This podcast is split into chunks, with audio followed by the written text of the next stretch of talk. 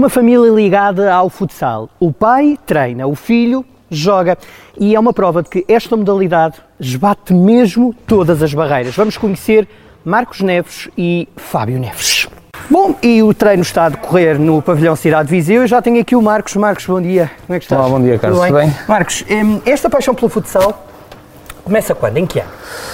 Esta paixão do futsal começa, ora bem, fazendo aqui as contas, há cerca de 16, 17 anos atrás. Quando ainda não era o futsal este desporto quase mainstream, não é? Não, não, o desporto ainda estava a iniciar, tínhamos só o Sporting como o principal, eh, o principal impulsionador, ainda nem existia Benfica.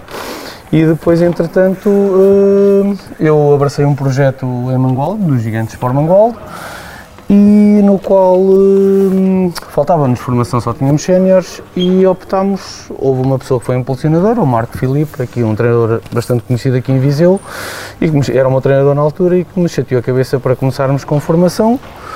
E eu deixei os séniores e comecei a formação eh, no Viseu, no, no Gigantes Sport Mangualde.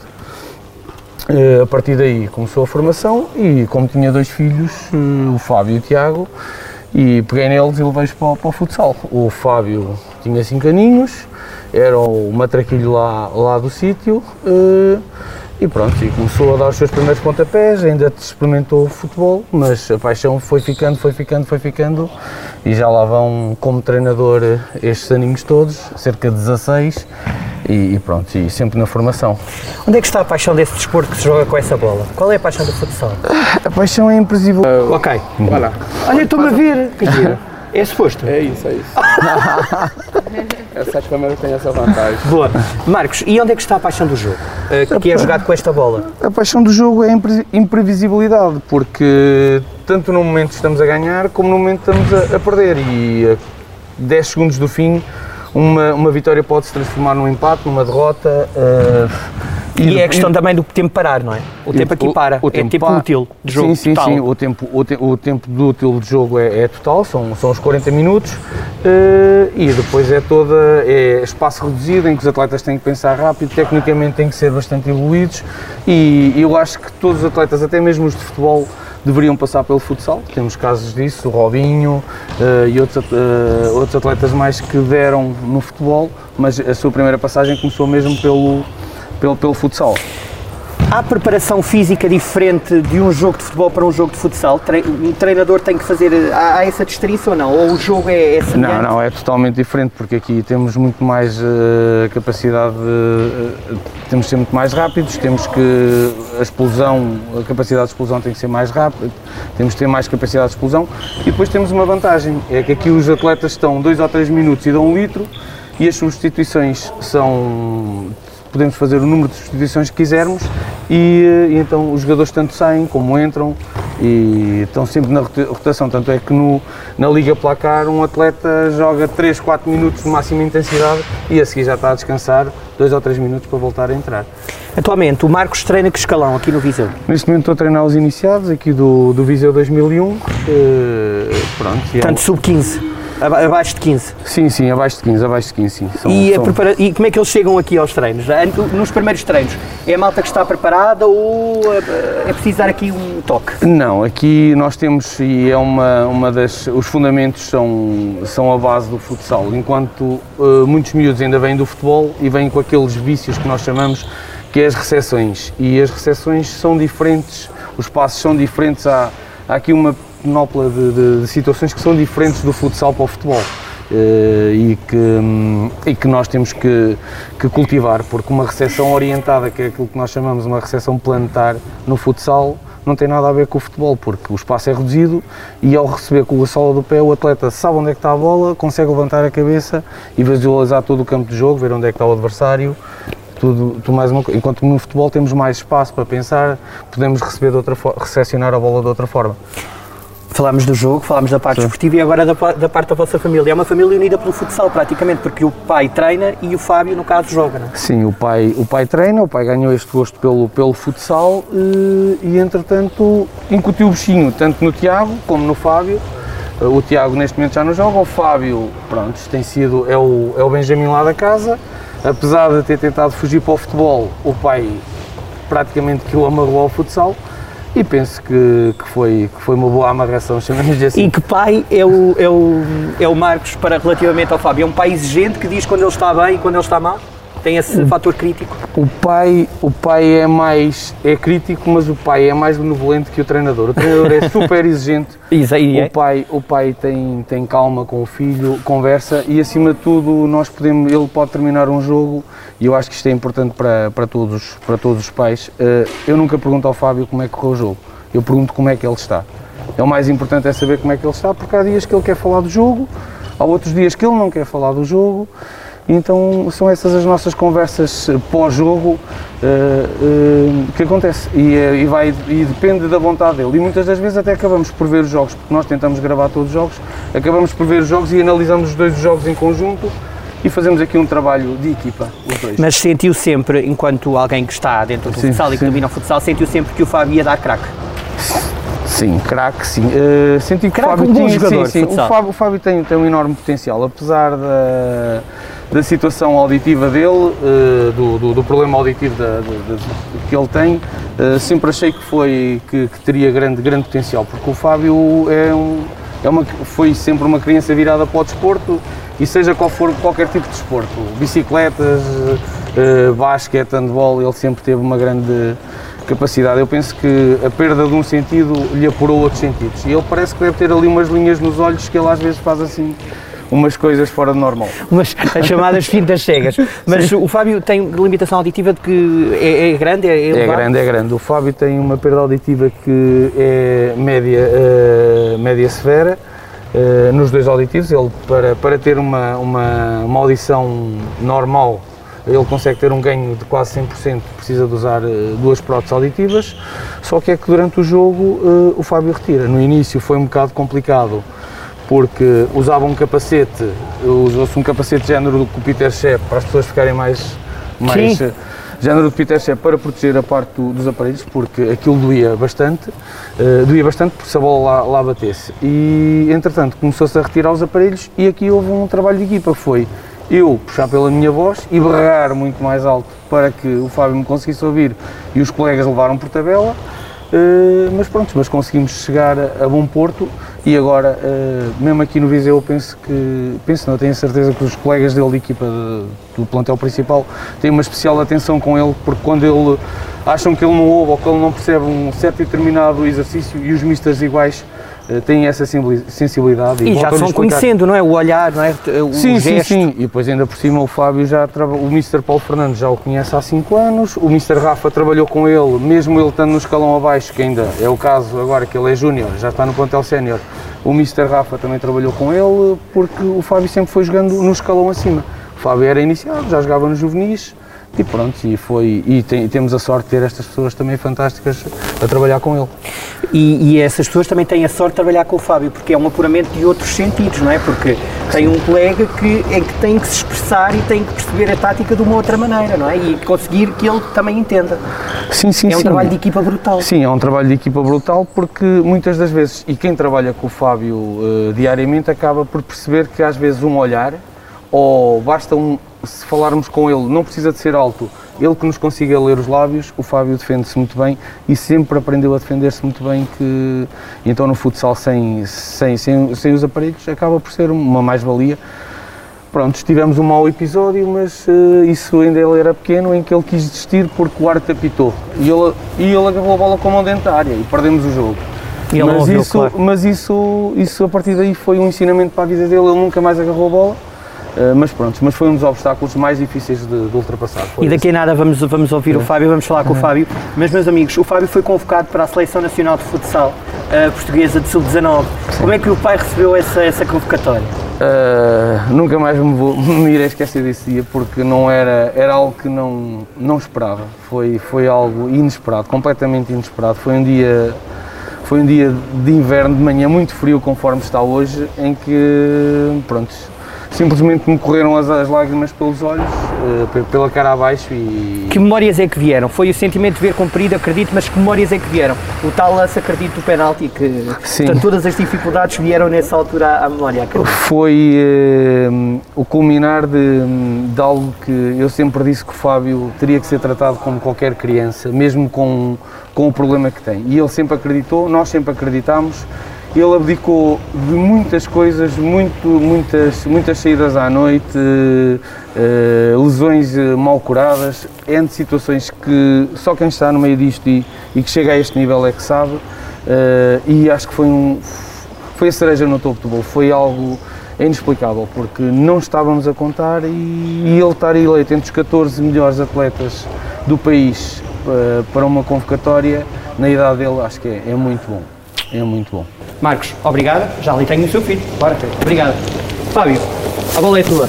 Obrigado. Amigo, como é que estás? Prazer. Tem que ser assim? Sim, tem que ser assim agora. Diz-me, uh, se calhar vamos começar pelo topo, que foi a convocatória, acho eu, para a Seleção Nacional de Sub-19 portuguesa. Como Sim. é que recebeste esse dia, essa notícia? Ah, esse dia foi um dia muito feliz da minha vida, como podem imaginar. Ah, eu acho, eu acho que foi no dia, eu estava em casa, não tenho a certeza, mas acho que estava em casa. Estava a faltar, inclusive. Não, não, estava a faltar a sala, estava. Estavas a faltar a sala? Porque eu estava doente. Ok, ok. Estava só doente. por isso? É por isso, só por isso. Estava a faltar porque estava doente. O meu pai chega ao meu quarto, que ele acho que tinha vindo do trabalho, vê ao meu quarto e diz, eh, todo entusiasmado, a abanar-me, parabéns, não sei o que, conseguimos, que é um trabalho de equipa. Sim, de dupla quase, Sim. não é? Sim, toda a família, o meu irmão, a minha, minha avó, o meu pai. E ele chega lá e começámos a chorar. Acreditaste na primeira altura, não?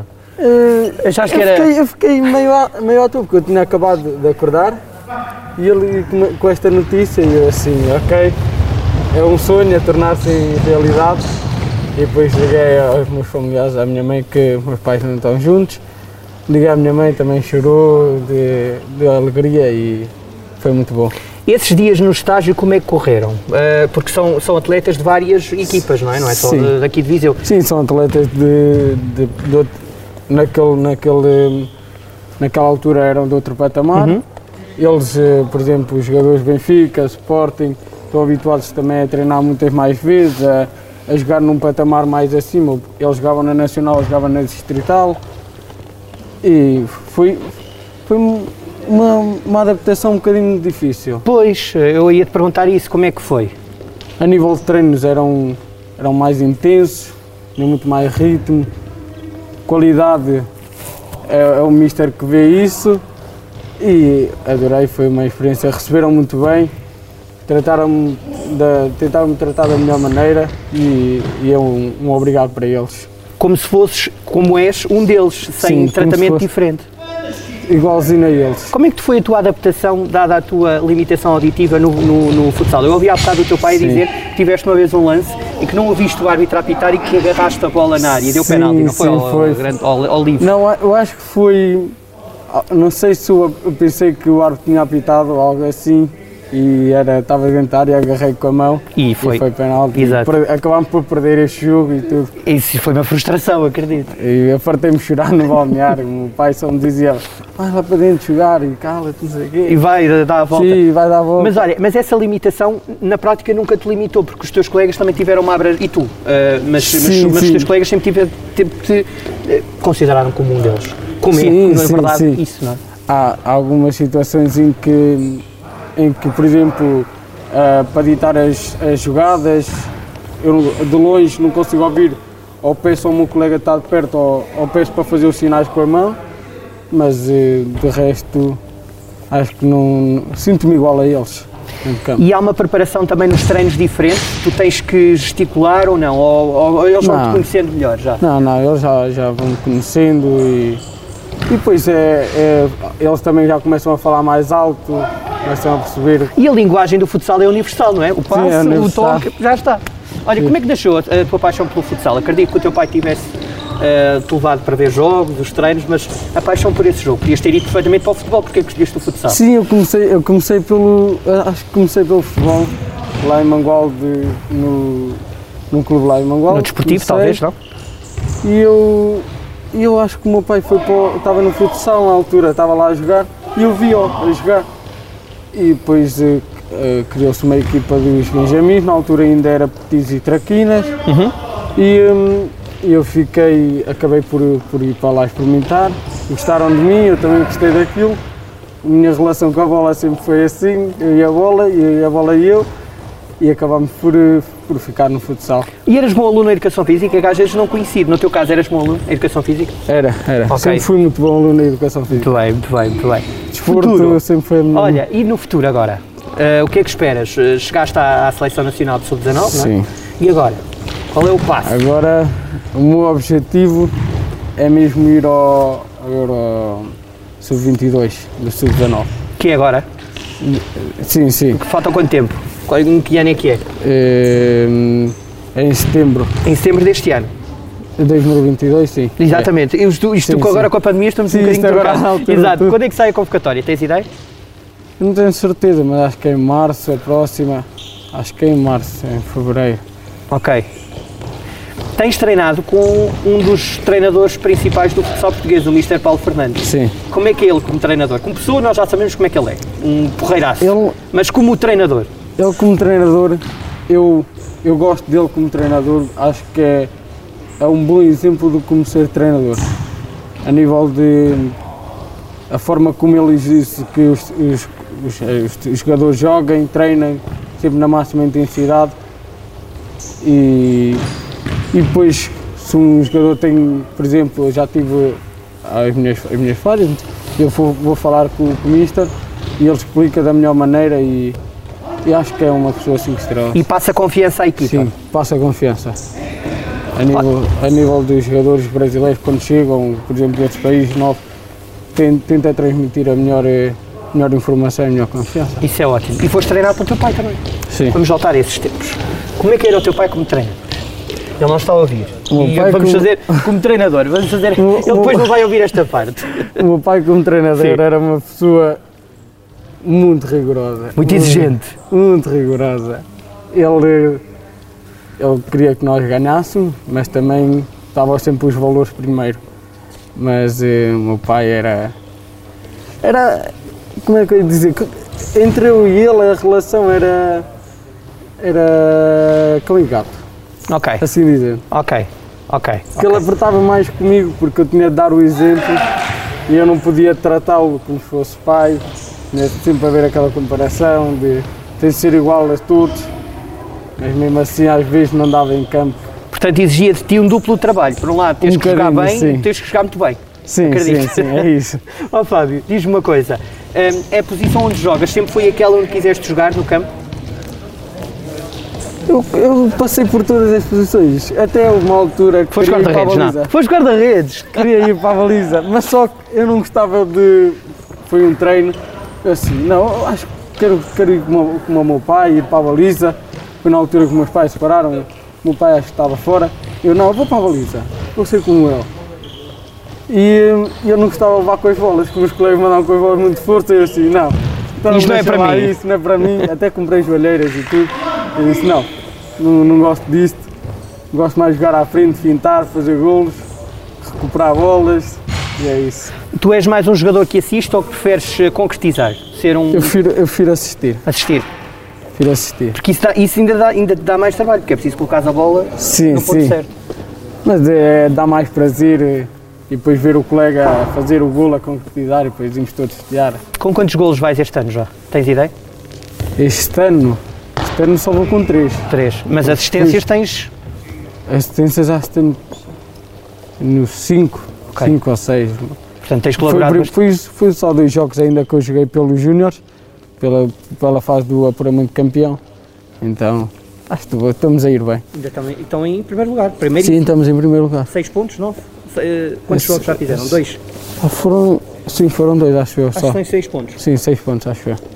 Fábio, obrigado por esta entrevista. Obrigado, E agora eu. continua aí o teu treino, tens muito que fazer. Obrigado. Ok, obrigado.